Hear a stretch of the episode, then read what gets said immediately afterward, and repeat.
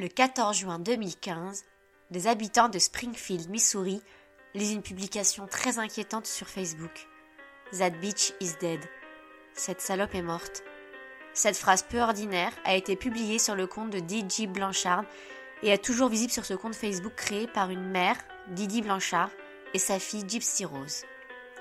La mère et sa fille étaient alors de petites célébrités locales. Qu'est-il arrivé un soir de juin 2015 Qui est mort? Je suis Adélie et je suis aujourd'hui avec Capucine et Eugénie. Bonsoir. Bonsoir. Et nous avons le plaisir d'accueillir un invité spécial ce soir, Marius. Bonsoir. C'est l'histoire des secrets de Didi et Gypsy Blanchard.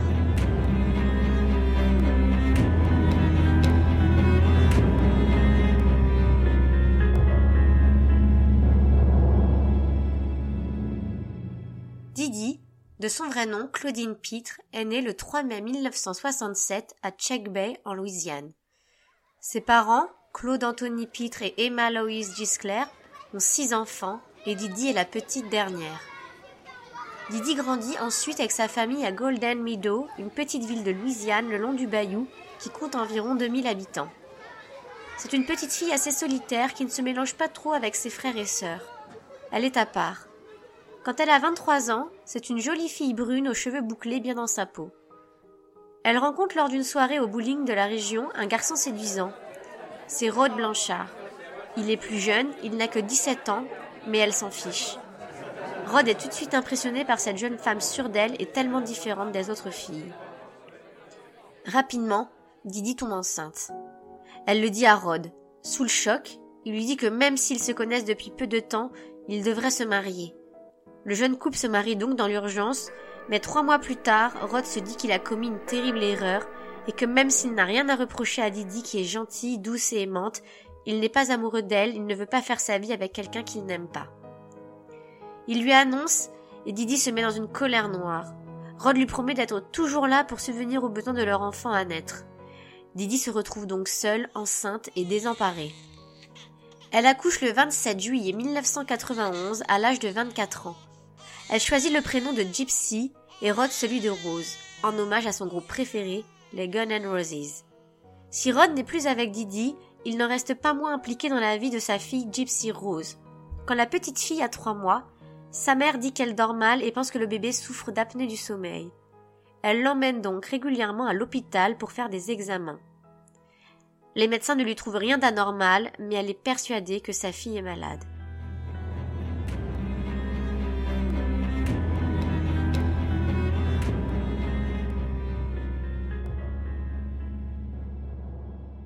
Dès lors, Didi interdit à quiconque de s'occuper de son enfant, jugé trop fragile.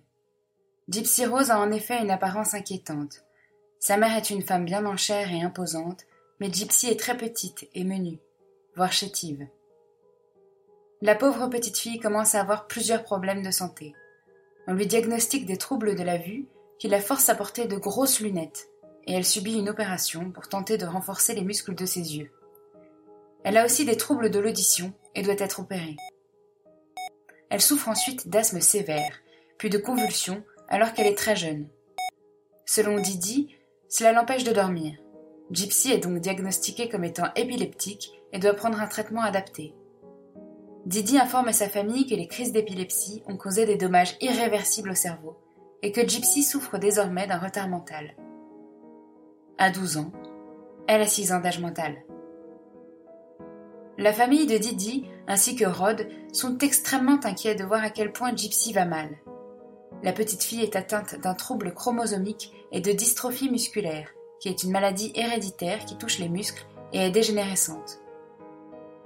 Pour que Gypsy ne perde pas totalement l'usage de la marche, et alors qu'elle est encore très jeune, Didi lui fait utiliser un déambulateur. Après un accident de moto mineur impliquant Gypsy et son grand-père, dans lequel Gypsy s'est abîmé le genou, Didi informe la famille que le médecin a dit que Gypsy devrait désormais rester dans un fauteuil roulant. Gypsy est ensuite diagnostiquée avec une leucémie. Elle a un traitement extrêmement lourd qui l'affaiblit considérablement. Didi rase la tête de Gypsy pour ne pas qu'elle voie elle-même ses cheveux tomber. Elle ne peut pas aller à l'école car elle est trop faible. Didi lui fait l'école à la maison. La petite fille apprend à lire toute seule avec les livres de Harry Potter, Didi ne lui ayant jamais appris. Elle est nourrie par sonde et a ses médicaments également administrés par sonde. Elle a une voix suraiguë et un aspect bizarre avec son crâne rasé. Quand elle sort de chez elle, elle a une bonbonne d'oxygène fixée à l'arrière de son fauteuil. Ses médicaments contre l'épilepsie lui endommagent les dents, et elle doit se les faire retirer. Elle porte ensuite de fausses dents. La petite fille vit un calvaire médical.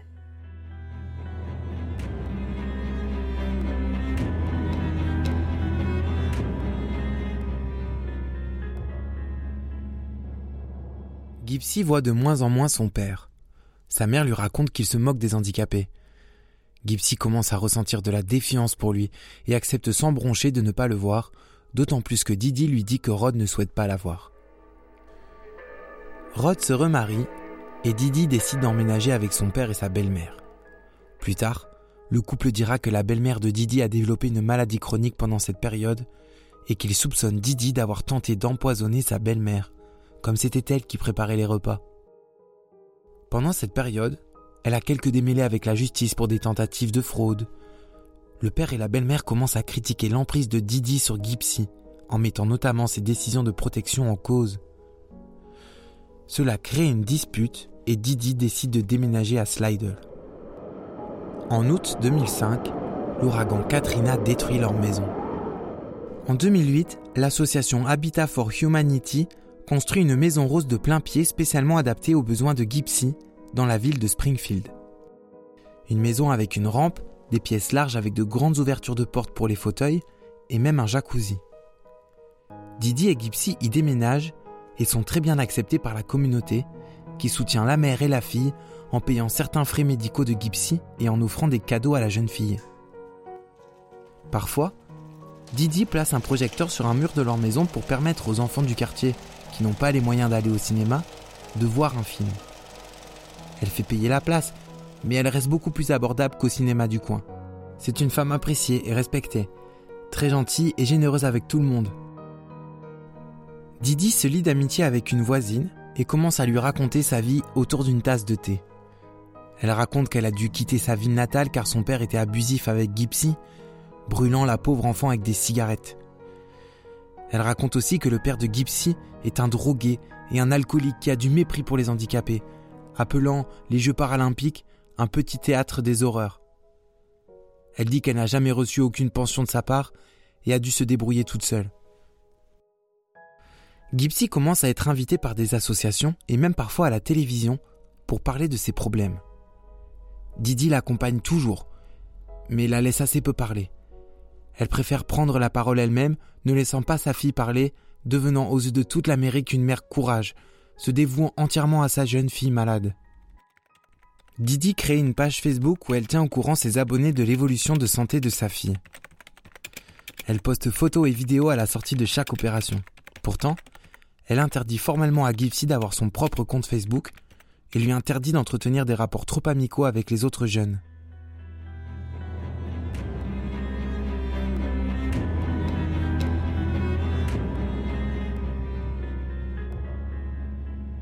Gypsy grandit et commence à avoir envie d'avoir des amis. Sa mère l'autorise à aller à des conventions où elle a le droit d'être un peu déguisée et de mettre des perruques. Elle est souvent déguisée en princesse Disney car elle a une passion pour l'univers Disney et les contes de fées, passion que sa mère entretient beaucoup en l'encourageant à rester une petite fille. Malheureusement, elle est étroitement surveillée et n'a pas le droit de se lier d'amitié avec d'autres personnes, sa mère craignant pour sa santé. Didi ne laisse en effet personne approcher sa fille. Elle reste toujours à surveiller ce qui se passe. Gypsy devient tout de même plus ou moins amie avec la fille de sa voisine, une jeune fille du nom de Alea Woodmansey.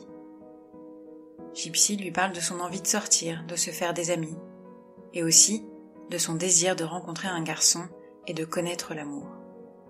Aléa ressent de la tendresse pour cette jeune fille malade et toute frêle. Aussi, quand Aléa part de chez ses parents pour aller à l'université, elle reste en contact avec Gypsy qui s'est fait un compte Facebook secret sous le nom de Emma Rose en allant sur l'ordinateur quand sa mère dort. Ce n'est pas le seul secret que Gypsy cache à sa mère, ni la seule découverte qu'elle a faite. Gypsy commence à se rendre compte qu'elle n'est pas si malade que ça. Elle arrive à marcher, par exemple, alors que sa mère lui a dit que c'était impossible. Cette découverte, dont elle ne parle pas à sa mère, car elle a peur de sa réaction, la plonge dans un profond état d'incompréhension. Pourquoi sa mère lui interdit de marcher? Sa mère lui apprend alors qu'elle va devoir se faire retirer les glandes salivaires. Gypsy ne comprend pas pourquoi, elle n'a pas l'impression d'avoir un problème. Elle accepte l'opération comme les dizaines d'autres auparavant, mais cet énième acte chirurgical l'épuise psychologiquement, et elle trouve injuste de devoir en subir autant, d'autant plus qu'il lui semble que sa mère lui a injecté un produit avant l'arrivée des médecins. Elle se fait ensuite mettre des tubes dans les oreilles pour l'aider avec ses infections. Gypsy ouvre peu à peu les yeux sur la situation. Sa mère n'a pas un comportement normal vis-à-vis d'elle. Sa mère ne lui laisse aucune liberté ni physique ni mentale. Sa mère l'attache à son lit quand elle fait quelque chose qui lui déplaît et la violente. Chaque fois qu'elle essaye de parler à quelqu'un ou d'exprimer une opinion qui lui est propre, sa mère lui interdit. Et si elle ne fait pas comme sa mère veut, cette dernière la frappe avec un cintre. C'en est trop pour Gypsy, et malade ou non, elle veut aussi connaître le bonheur des jeunes filles de son âge. En 2011, à une convention, elle fait une tentative de fugue et sa mère la retrouve dans une chambre d'hôtel en compagnie d'un homme qu'elle a rencontré en ligne. Didi est folle de rage et informe l'homme que sa fille est mineure et qu'elle n'hésitera pas à signaler l'homme comme étant un pédophile à la police. En rentrant chez elle, Didi explose son ordinateur avec un marteau et menace Gypsy de lui faire la même chose au doigt si jamais elle essaie une seule fois de s'échapper de nouveau. Ensuite, elle attache sa fille à son lit avec des menottes pendant deux semaines. Elle l'informe aussi qu'elle a rempli des papiers pour signaler que Gypsy est retardée mentale. Elle lui dit que si jamais Gypsy dit quoi que ce soit à la police ou à des médecins, personne ne la croira. Le temps passe, et Gypsy, obéissant à sa mère, cette dernière reprend un ordinateur.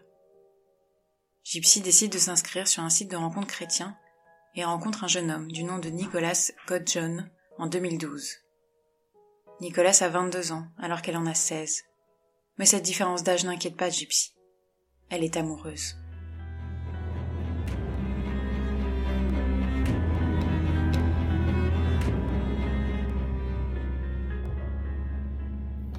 Nicholas God John est né en 1990 et habite à Big Bend, dans le Wisconsin.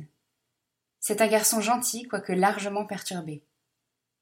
Il a un dossier criminel pour outrage public à la pudeur, ou exhibitionnisme, et il souffre d'autisme et d'un trouble dissociatif de l'identité.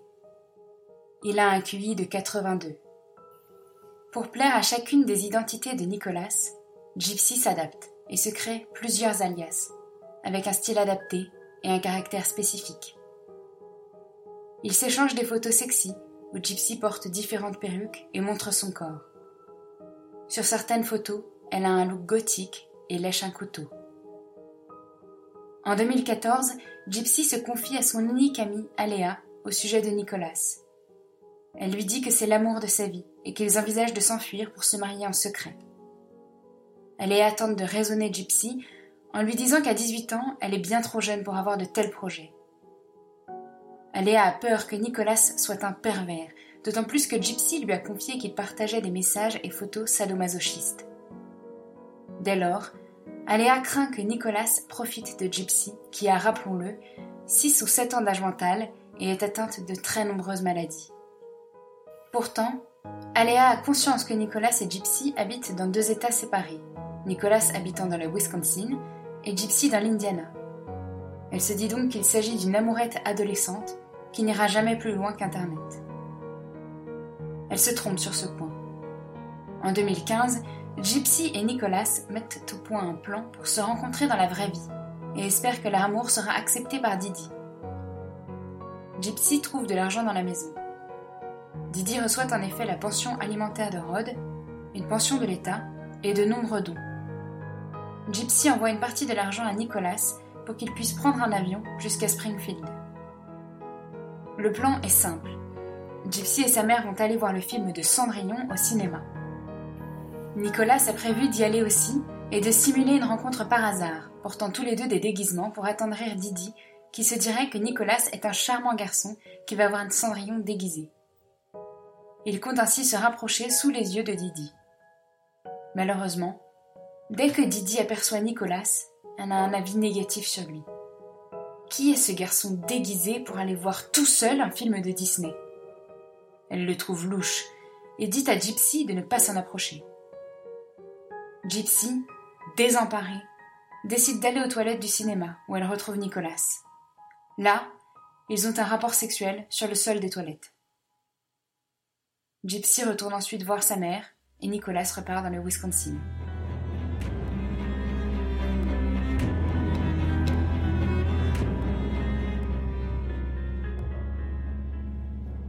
Mais alors, que s'est-il passé le 14 juin 2015 Après cet intrigant et terrifiant message That bitch is dead sur le compte Facebook de Didi et Gypsy, apparaît rapidement un second message posté en commentaire qui ne laisse plus de place au doute.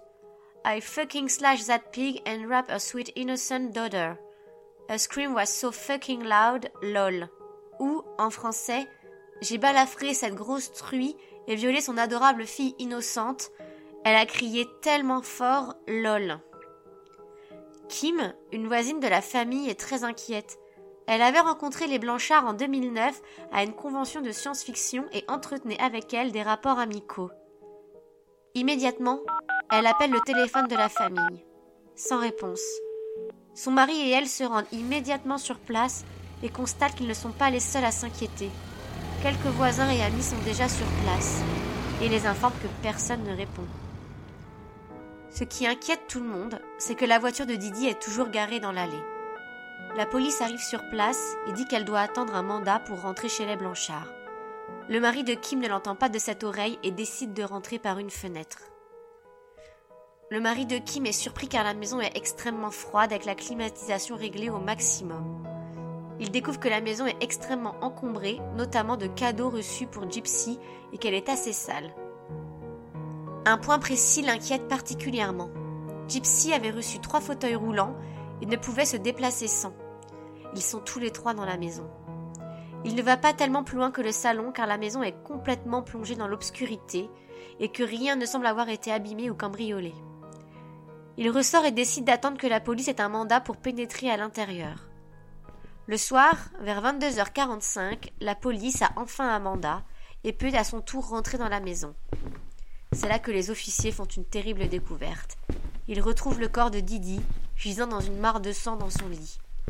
Elle a été poignardée et son corps est entré en état de décomposition, suggérant qu'elle est morte depuis plusieurs jours. Les policiers ne trouvent pas Gypsy dans la maison. Où a bien pu passer cette jeune fille lourdement handicapée et si frêle? A-t-elle été enlevée par le tueur de Didi? La police reçoit un appel de Alea Woodmansey, la seule amie de Gypsy.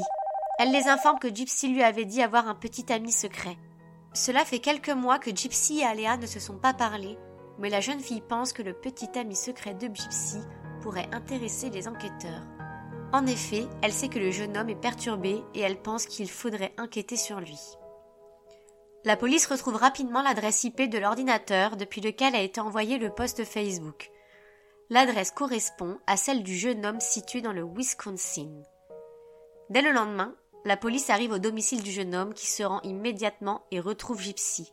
C'est un grand soulagement pour les amis de la famille qui pensent alors que Gypsy a été enlevée par le tueur de sa mère.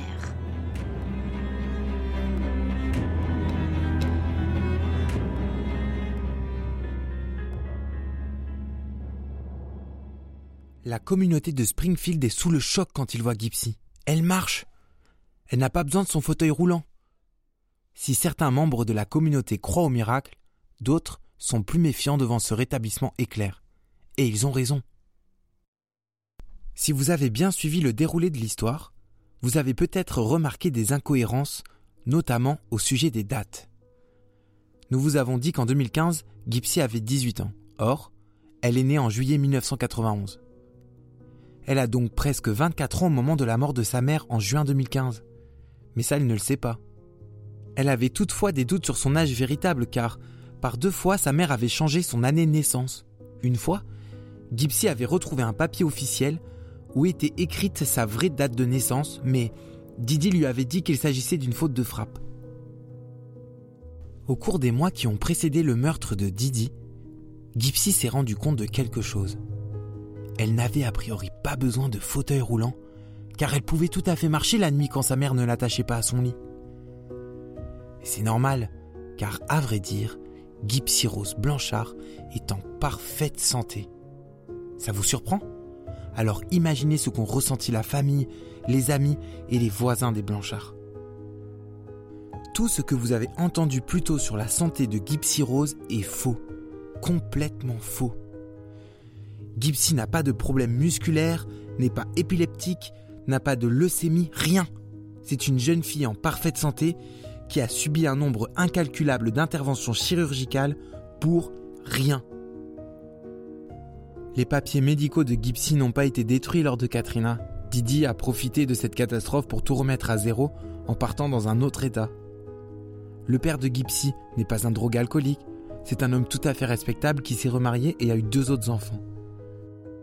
Si jusqu'aux 10 ans de Gypsy il a pu la voir régulièrement, après cela, Didi trouvait toujours des excuses pour annuler ses visites.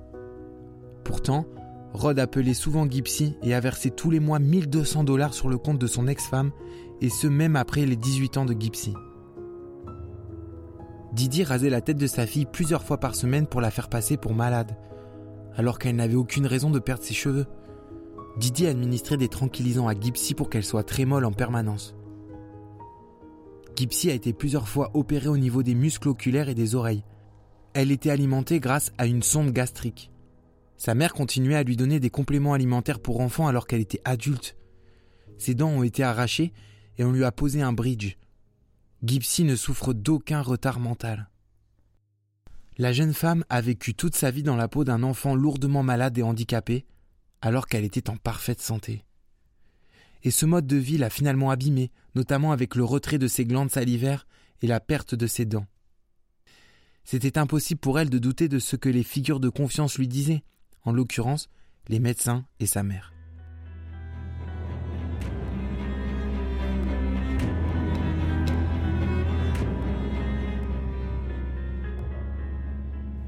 Même si on ne peut pas avoir la version de Didi Blanchard au sujet de la vie de Gypsy, il semble évident que Didi souffre d'un syndrome de Munchausen par procuration, aujourd'hui souvent appelé trouble factice, le syndrome de Munchausen est une pathologie psychologique qui est caractérisée par le fait de simuler une maladie ou un traumatisme dans le but de susciter la compassion. Le syndrome de Munchausen par procuration désigne le fait de rendre quelqu'un malade pour s'en occuper et se placer ensuite en position de personne dévouée afin d'obtenir de l'attention et de l'admiration.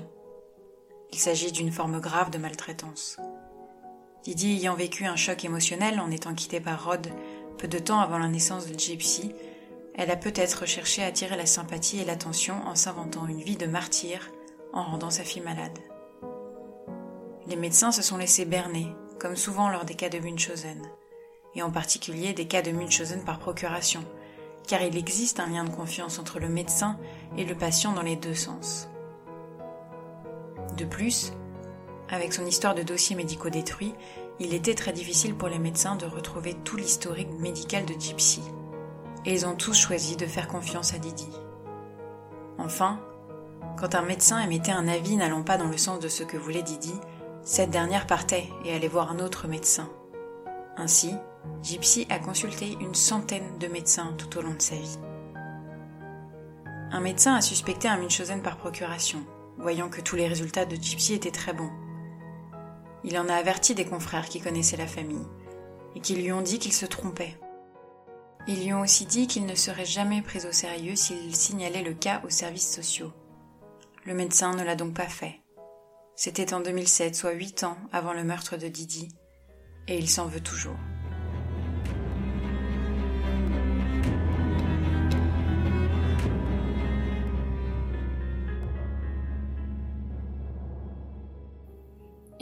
Aucun doute sur la culpabilité de Nicholas Godjohn. En effet, ne sachant pas quoi faire de l'arme du crime, il a choisi de l'envoyer par la poste chez lui, depuis Springfield. Difficile de trouver une preuve plus accablante. On retrouve les conversations par SMS et Facebook entre Nicholas et Gypsy. Ces messages révèlent à quel point la relation entre eux est spéciale.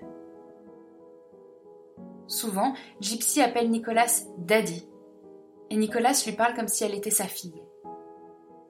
Leurs messages sont avant tout sexuels et très descriptifs, bien qu'avec un ton parfois enfantin. On retrouve aussi des messages de Nicolas à une de ses amies, où dès le mois de mai 2014, soit environ un an avant le meurtre de Didi, il écrit que Gypsy a changé d'avis au sujet du meurtre de sa mère, car elle veut d'abord voir si leur plan initial, donc celui du cinéma, peut fonctionner. Il parle aussi à une autre de ses amies, en lui disant qu'il fera tout ce qu'il faut pour rester avec Gypsy, qui est l'amour de sa vie. Dans les messages qu'il échange avec Gypsy, Nicolas prévoit clairement de tuer Didi. Pourtant, le juge et les jurés comprennent Gypsy, qui accepte un accord et est condamnée à 10 ans de prison. Pendant l'année où elle est emprisonnée dans l'attente de son procès, Gypsy prend 6,4 kg, alors que la plupart des détenus perdent du poids pendant cette période, ce qui prouve à quel point elle était mal nourrie. Nicholas Godjohn, quant à lui, est condamné à perpétuité après seulement deux heures de délibération.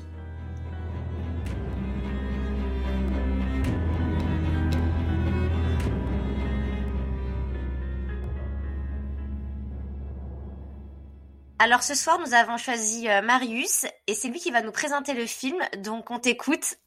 Dis-nous ce que tu as choisi. Eh ben, euh, en fait, ce, toute cette histoire m'a fait penser à, au film Gone Girl. Euh, je ne sais pas si vous connaissez. Gone Girl, bah aussi appelé Les Apparences au Canada.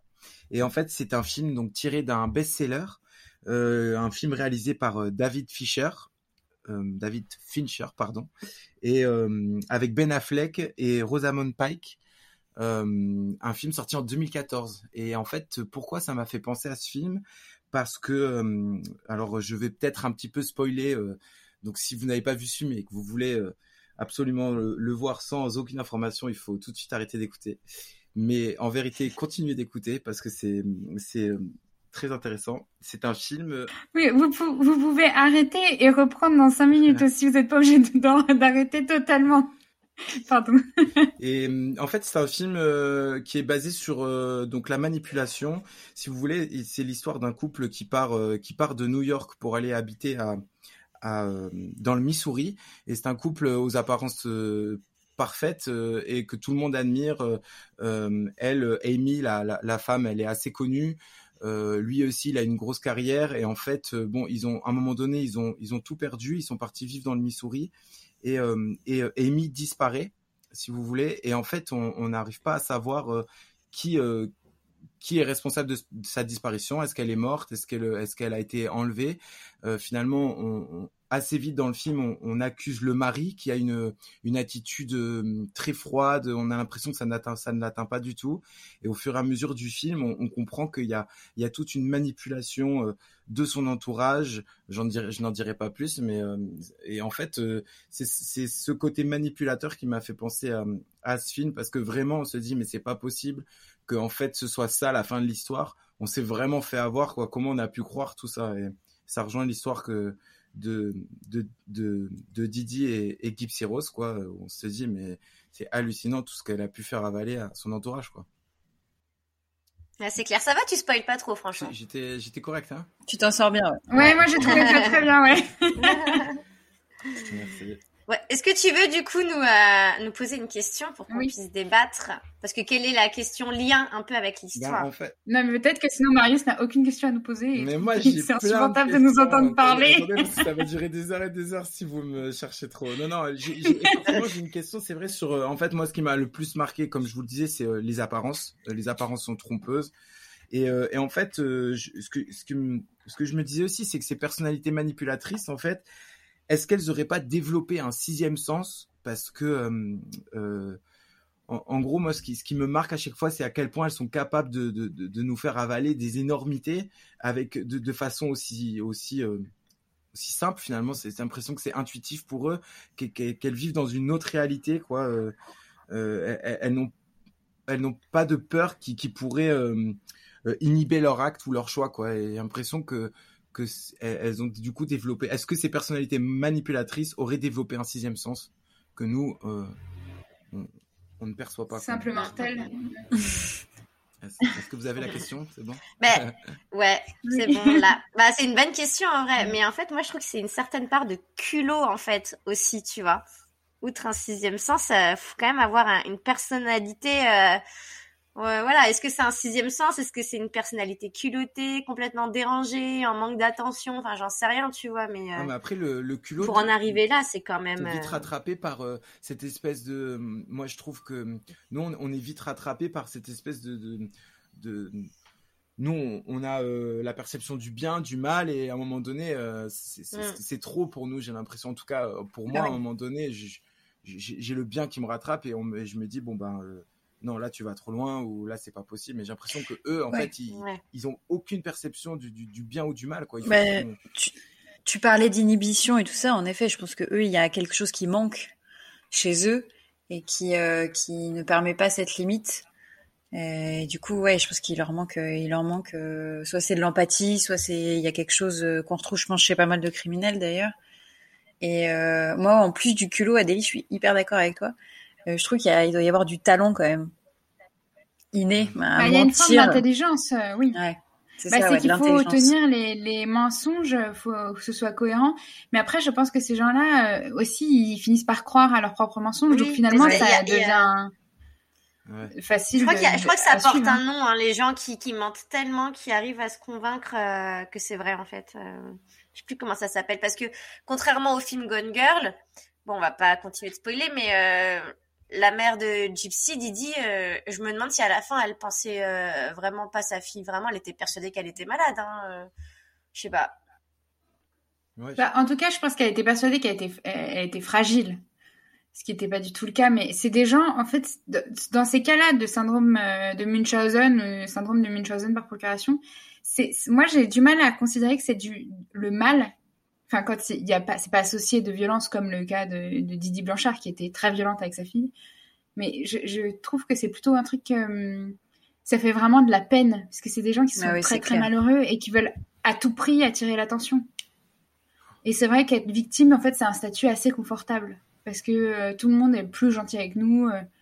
on n'a qu'à voir hein. dès qu'on est malade les gens demandent des, des nouvelles sont sympas ouais c'est vrai. Ah, bien sûr mais et puis elle, elle enfin oui, ça, ça sort d'un, traumatisme, euh, le fait de, de s'être fait euh, larguer euh, alors qu'elle attendait cet enfant. Enfin, ça, ça a dû être un choc énorme, donc forcément. mais tous ces comportements hyper hyper violents, enfin hyper forts, hyper tranchés, à chaque fois qu'on qu'on étudie un peu la psychologie d'un, criminel, on se rend compte que ça, ça remonte soit à un choc, soit à une enfance horrible. Enfin, il y a quelque chose qui déclenche tout ça quand même, de rien.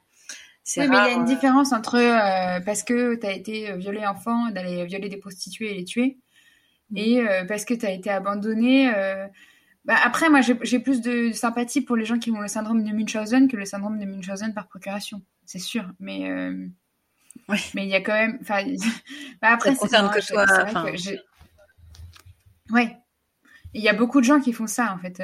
moi, j'en ai connu pas, pas des Munchausen vraiment, mais qui avaient des vrais trucs qui insistaient et il les, il les renforçait beaucoup pour euh, se faire plaindre.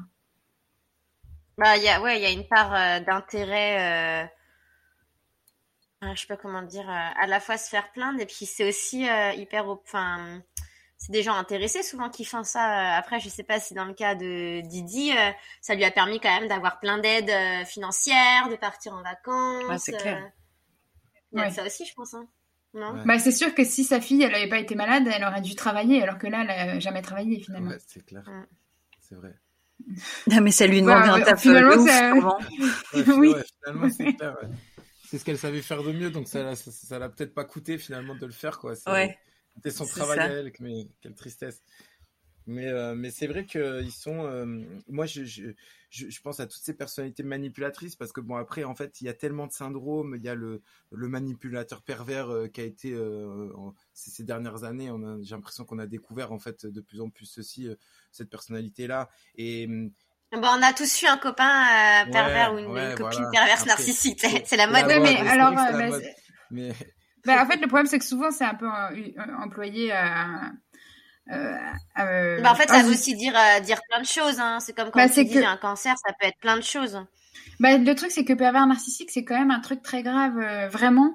euh, dont on peut pas guérir. Et je pense qu'il y a plein de gens qui sont juste des manipulateurs et, qu'on appelle pervers narcissique alors que c'est quand même autre chose. Mais tu vois, moi c'est pour ça que c'est un mot que. Il n'y a pas une corrélation. C'était plus effectivement pervers narcissique, moi dont je voulais parler.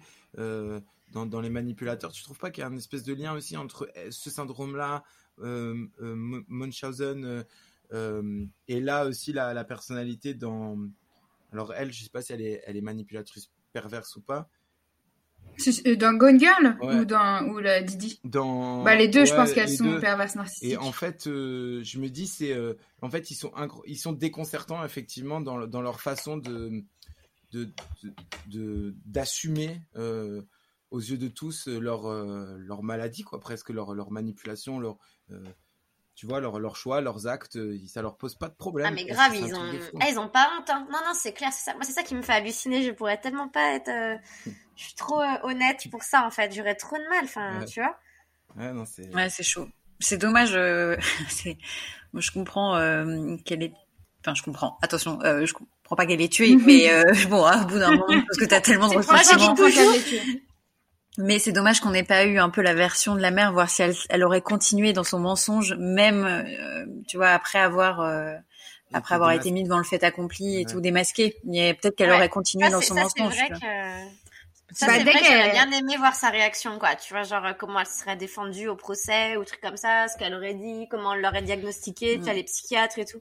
Ça va être bah, intéressant de oui. savoir. Après, c'est ça, c'est que les, les psys disent qu'ils peuvent pas vraiment euh, poser un syndrome, euh, enfin, un, un diagnostic de syndrome de Munchausen par procuration, mais bon, que là, c'est quand même très clair. Hmm. Mais que, euh, mais après, le truc, c'est que je pense qu'elle aurait jamais dit la vérité, puisque quand elle a failli être démasquée par un médecin, elle a refusé de le dire déjà. Dès qu'il y avait des médecins qui avaient des doutes, elle disait qu'ils savaient pas faire leur boulot, et elle partait. Ouais. Et puis elle changeait d'hôpital, ouais, ou de, de médecin. Ouais, mm. parce que euh, Gypsy, elle a quand même vu plus d'une centaine, non, plus de 100 ou 200, je sais plus, médecins. Mais ce que j'ai trouvé, ce que j'ai trouvé dingue, c'est qu'elle a quand même réussi à convaincre des médecins de l'opérer quand même. Ouais, mais ça, moi, je comprends pas. délirant. C'est extraordinaire, ouais. Ça, ça j'ai du mal à comprendre. Alors, est-ce que c'est parce que c'est les États-Unis et que c'est payant et que non, mais du coup, au final, euh, tu vois, c'est pas comme nous, tu vois. Euh, peut-être, est-ce qu'en France ça serait passé, je sais pas.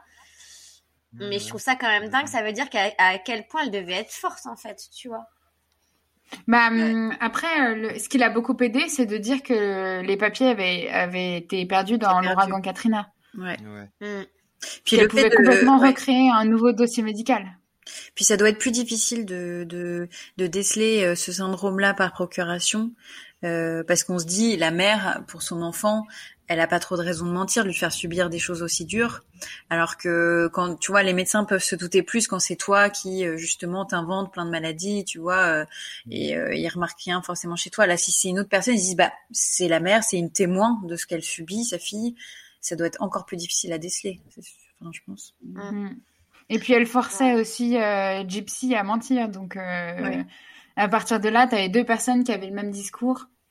C'est ça. C'était difficile pour les médecins. Elle, elle, la droguait, elle lui donnait quelques trucs aussi euh, pour, pour qu'elle soit bien docile. Pour qu'elle soit très molle. Ouais. Et puis c'est ça, dès qu'elle dès qu'elle faisait des trucs qui lui déplaisaient, elle l'attachait à son lit, elle la frappait. Enfin, c'était horrible.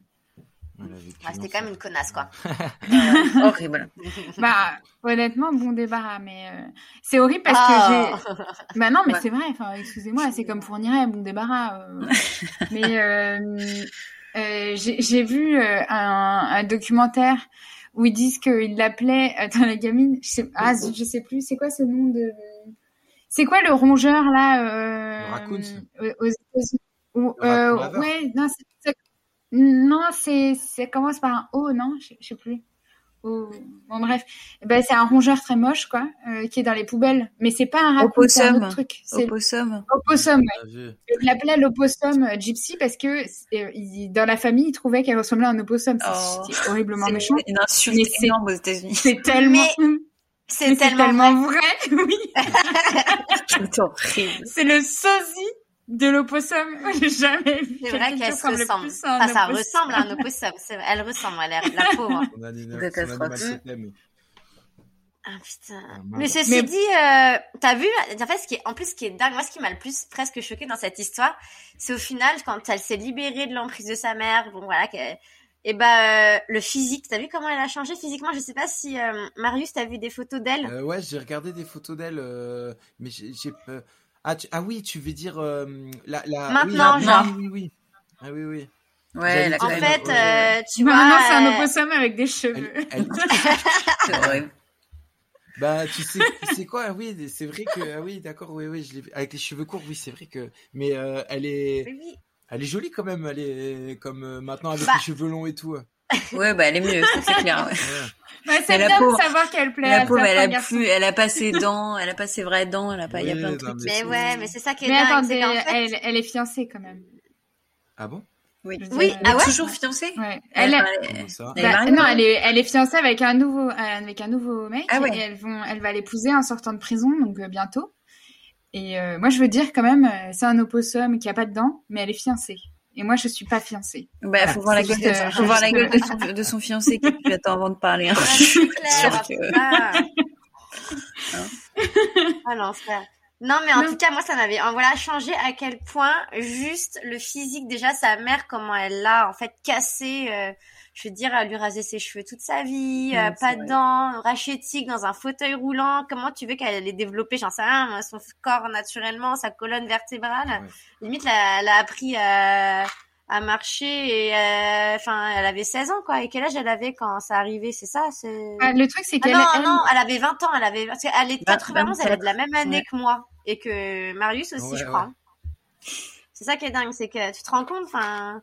Ouais. Mais après, euh, déjà, elle a appris à lire toute seule. Elle a appris à marcher toute seule, je pense. Euh, enfin, moi, elle marchait avant d'être en fauteuil, mais je veux dire, elle a réussi à faire ses trucs toute seule. Je pense que c'est quand même euh, cette fille un énorme modèle de de détermination. Ouais. ouais. clairement. Comment veux-tu vivre ah bah, Et c'est assez exceptionnel comme comme criminel, puisque bon, de avoir des criminels, des parents qui euh, euh, soit qui battent ou même même malheureusement qui violent ou qui abattent leurs enfants, il y, en a. Mais alors ça, c'est vraiment c'est un truc hyper pervers. Je réutilise ce mot, désolé, mais c'est sur la longueur, quoi. C'est un truc, ça a duré tellement longtemps et, euh, et c'est, c'est, c'est, ça a été euh, psychologiquement lourd. Elle, elle en pouvait plus, quoi. Enfin, c'est mm. vraiment euh, la, la, bah, c'est là que tu vois qu'en fait, elle a, elle l'a Il y a aussi ça, elle l'a infantilisé pour qu'elle reste un peu niaise, je pense. Et au final, euh, il y a un moment où, euh, bah, quand tu deviens adulte, quand t'as les hormones, quand t'as le cerveau quand même qui est un petit peu plus au point et que t'as un peu plus de recul, et surtout quand tu rentres en contact avec quelqu'un d'extérieur, parce qu'en fait, elle l'a tellement, pendant longtemps, elle n'a pas eu vraiment d'amis, de quelqu'un qui lui disait, mais attends, c'est pas normal. Et elle a rencontré ce, cette espèce de mec, alors même s'il n'avait pas toute sa tête, et bah il lui a ouvert les yeux et euh, voilà quoi. Elle, a fini par, euh, bah, en fait euh, finalement si elle elle, a, elle est rentrée en contact avec ce, ce mec et, d'autres mecs c'est parce que elle avait des envies sexuelles. Bah et, et donc finalement bah, c'est une histoire où pour une fois dans une affaire criminelle le sexe a sauvé la vie de quelqu'un. J'avoue. J'avoue. Bonne observation Moi, je veux dire, c'est assez rare pour que pour qu'on le remarque. Ouais, c'est vrai. C'est vrai. Voilà. Pour une fois, les pulsions sexuelles, euh, voilà, l'ont sauvé, euh, ouais, l'ont libéré, quoi. Mm. Ouais. Mais après, le mec, c'était quand même, euh, c'était Starbouille 2000. Un grand malade, ouais. Mais, euh... Après, moi, ça On est en train de perdre Marius, le pauvre, il est en train d'écouter, il dit waouh, waouh, waouh. Non, pas du tout. Non, non, mais c'est vrai, c'est vrai. En plus, euh, sur euh, le c'est un site euh, un site chrétien sur lequel elle a trouvé bah ouais. elle doit pas être mon dieu mais attends euh, t'as pas suivi Marius mais Fourniret il a trouvé Monique Olivier via un journal chrétien aussi hein, donc ouais c'est c'est des pépites hein mais Fourniret Michel Fourniret et Monique Olivier, ils se sont, sont, rencontrés via des petites annonces sur le journal Le Pèlerin, qui est un journal ah hebdomadaire chrétien. Ouais, ouais. Voilà. Prisonnier recherche euh, femme avec qui échanger. Et puis après, quand il est sorti de prison, ils ont été euh, violés, tués des petites filles, quoi. c'est un bon milieu, disons. Ouais, c'est ça. Donc maintenant, moi, si je dois commettre un crime et que je cherche un homme demain, je mettrai une petite annonce sur la croix. Oh, famille chrétienne, à la fin. Hop. sur la table de vais, tu sais. Quelle, sur la table du salon, quelle angoisse. C'est fou. Hein. Non, mais c'est vrai, on n'y pense pas, c'est que ça fait des booms. c'est horrible. On, clôture, on clôture la blague, ça suffit. Ouais. On s'est ressaisi. Moi, je parle juste de faits. Hein. C'est pas, c'est même pas un jugement. C'est des faits. Non, non, c'est. En tout mais cas, n'empêche, je... moi, ça me fait de la bon, peine. Capucine, ça suffit Non, c'était autre chose. Je disais juste que ça me faisait... c'était juste que c'était triste que Nicolas, eh ben, il, il, est, il soit en euh, perpétuité parce que je, je pense ouais, qu'il bon. méritait pas la perpétuité. Hein Attends, comment oh, ça quand même, hein, il a revendiqué. Ah bah, Attends, les photos. on voit que tu t'es renseigné sur l'affaire. Comment ça? Ouais. bah attends, sadomaso, les sadomaso, ils méritent pas de passer la, leur vie en prison, hein. Ils ont des désirs comme les autres. Ouais, hein. attends, Moi, je te rappelle euh, euh, que par exemple le marquis de Sade, c'était pas. pas non mais dit Gilles Blanchard, elle, elle, avait, elle avait de quoi. Euh, bon, il y avait des circonstances atteignantes. Lui, en vrai, il en avait pas. Hein. Ah ouais. C'est-à-dire qu'il pourrait recommencer Ouais, avec une autre personne dans le, tu vois, qui lui demande de tuer quelqu'un, quoi. Vous avez, Pour vous moi- avez vu le pauvre comment, comment il a juste, comment en fait, je suis choquée comment il a grossi en prison? Ah, mais ça, j'ai. T'as pas Ouais, vu ou pas? j'ai vu, ouais, ouais. Oh, Mais en fait, je viens de voir des images. Bah, je sais pas, en fait, j'ai tapé euh, Nicolas. euh, God et John. t'as- ouais, t'as, en fait, t'as lui, enfin, t'as sa tête quand il a rencontré Gigi, un peu, euh, euh, Gigi, oui, euh, oui, Gypsy, un petit peu, euh, un petit peu euh, rachétique, tout jeune. Et là, euh, il est, le pauvre, il a grossi. Nicolas, il comment est déjà? tout. Nicolas. Bah, je sais pas, j'ai tapé Nicolas. John. euh, Nicolas Goldjon. Mais après, ce qui est vachement triste, c'est que c'est que ce type, euh, lui, il a dit genre moi j'aime toujours euh, Gypsy, je veux Ouais. je veux être avec elle, et elle a fait genre euh, ouais, même pour moi c'est mort. Ah ouais, genre c'est j'ai complètement Même si le t'as, mec. même si t'as tué ma mère. ouais. Elle dit genre désolé mais c'était pas suffisant pour me séduire. non mais c'est horrible. Ah ouais, mon dieu. Non. Franchement, tu te dis euh, je vais Ouais. tuer quelqu'un pour comme ça je je vais tuer quelqu'un pour quelqu'un d'autre et la personne me sera redevable à vie, mais en fait pas du tout, tu vois. Aucun respect. Bah, non. Mais Gypsy, c'est bon, elle a goûté à la liberté. Bye bye, hein, c'est fini. c'est clair. Ah ouais.